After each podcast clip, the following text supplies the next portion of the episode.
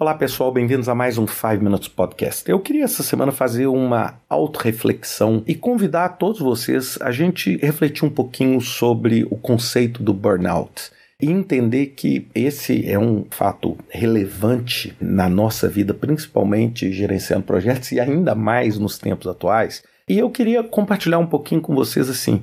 Essas últimas semanas minhas têm sido semanas, vamos dizer, maravilhosas do ponto de vista profissional, assim, muita coisa acontecendo nos nossos trabalhos que a gente tem feito em inteligência artificial, muita coisa acontecendo, muita viagem, muitos eventos, etc.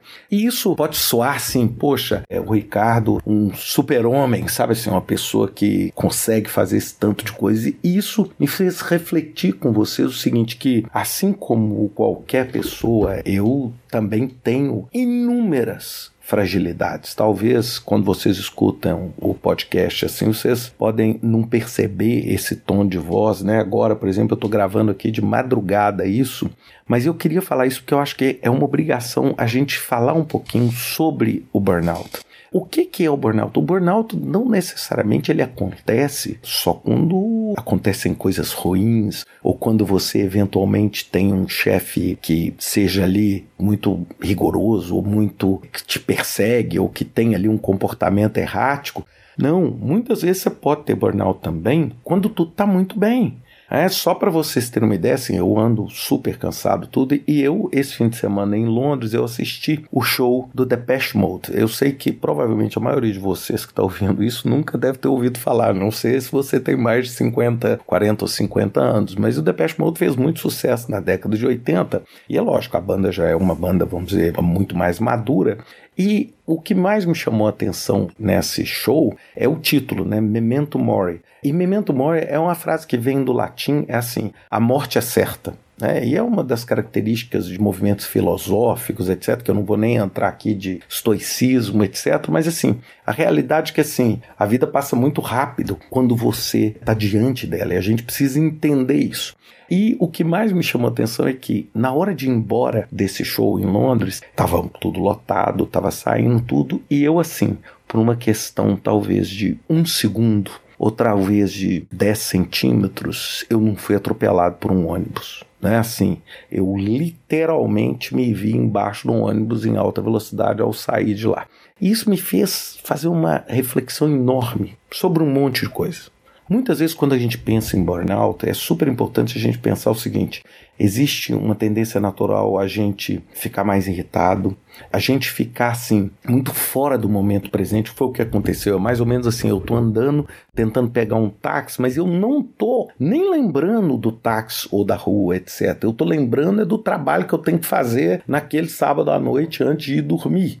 Além disso, você fica nessa ruminação sem fim sobre o trabalho, uma tendência natural de querer se isolar. Eu, por exemplo, é, nas últimas semanas, estou assim, uma dificuldade para conviver socialmente. Por quê? Porque eu estou tão apertado de trabalho que eu tenho essa tendência natural a me isolar. Acaba que você tem dificuldade para dormir ou dificuldade para acordar. Você acaba ficando mais vulnerável a ficar doente. Então, o que, que eu quis, e estou falando isso com a maior sinceridade com vocês, é porque isso acontece e acontece com todo mundo. É, acontece com todo mundo. Muito provavelmente, quando eu falei desses sintomas, muitos de vocês estão ouvindo também vão estar nessa mesma situação. E eu, lógico, tento, né, vamos dizer, combater isso. É lógico que eu tenho uma agitação natural que é minha, que é parte de quem eu sou, mas eu tento hoje, assim, muito fortemente colocar algumas regras para mim que eu queria compartilhar com vocês para evitar com que, vamos dizer, esse, por exemplo, descontrole que eu tive nessas últimas, talvez, duas semanas aí, aconteça novamente. Bem, a primeira coisa é você criar limites claros, ou seja, limite assim, até que ponto eu vou, até que ponto eu deixo de ir. Até que ponto eu trabalho, até que ponto é hora de eu parar e fazer outra coisa. Segunda característica, esse eu tenho muita dificuldade, falar não. É a habilidade que você tem de falar não, simplesmente falar não. Quando alguma coisa aparece, porque muitas vezes, é no meu caso, assim, eu vejo oportunidade em tudo, então eu preciso aprender. E eu acho que você também, a falar não, a dizer o seguinte: olha, pô, esse eu não posso fazer. Isso não é uma ofensa, é simplesmente o limite do que é humano ser feito. A terceira coisa é você praticar o seu cuidado pessoal. E a sua reflexão. É o que eu estou fazendo aqui agora. Eu, ao gravar esse podcast, eu não só estou beneficiando aí, talvez, as pessoas que vão estar tá ouvindo, mas eu estou me beneficiando, porque é uma hora que eu tenho de refletir sobre a minha própria atitude diante dos desafios de fazer um monte de projeto, de dar um monte de palestra, de estar um monte de coisa, de escrever um monte de artigo, de estar ali quase que onipresente em tudo e me esquecer muitas vezes que eu sou humano, que eu tenho taquicardia, que eu não durmo, que às vezes eu fico agitado, que às vezes eu fico mais agressivo, que às vezes eu fico extremamente ansioso, que eu fico agitado. Então, entender e praticar esse cuidado com você mesmo.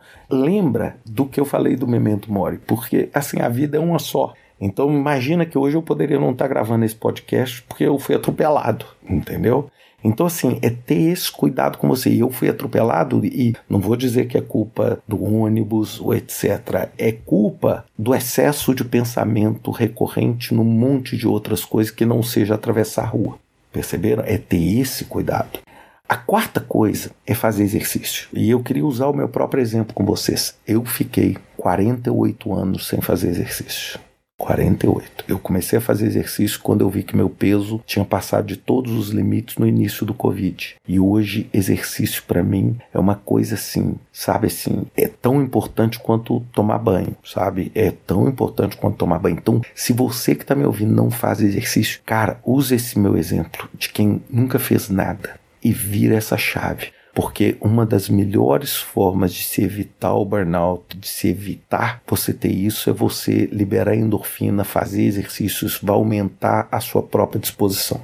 E, finalmente, busque ajuda, né? Busque ajuda. Se você vê que realmente a sua irritação está prejudicando o seu trabalho, se você está com pouca performance, se você não consegue dormir, etc., busque ajuda. E você pode buscar ajuda das pessoas que te amam, que estão ao seu redor, pode ser dos seus filhos, pode ser do seu parceiro ou parceira, ou pode ser até uma ajuda profissional, mas não ache que você é um sabe assim, um ser supremo no qual você consegue sair de tudo sozinho. É por isso que a gente vive em sociedade, ou seja, é uma pessoa ajudando a outra. E quem atua como empreendedor, que projeto nada mais é do que um empreendimento, né? A tendência de você passar e trabalhar muito próximo daquilo que é o seu limite é muito grande e naturalmente você pode correr o risco de trazer isso. E, e assim, depois que você tem um burnout, um burnout sério ou sofre um acidente, etc., por uma distração estúpida, porque você simplesmente não foi capaz de refletir sobre as condições, muitas vezes pode ser tarde demais. Então, assim, é por isso que eu falo, ou seja, a vida que a gente tem é uma só, independente da sua religião, da sua crença, é essa que a gente tem aqui agora, e a gente sabe que materialmente, fisicamente, um dia ela acaba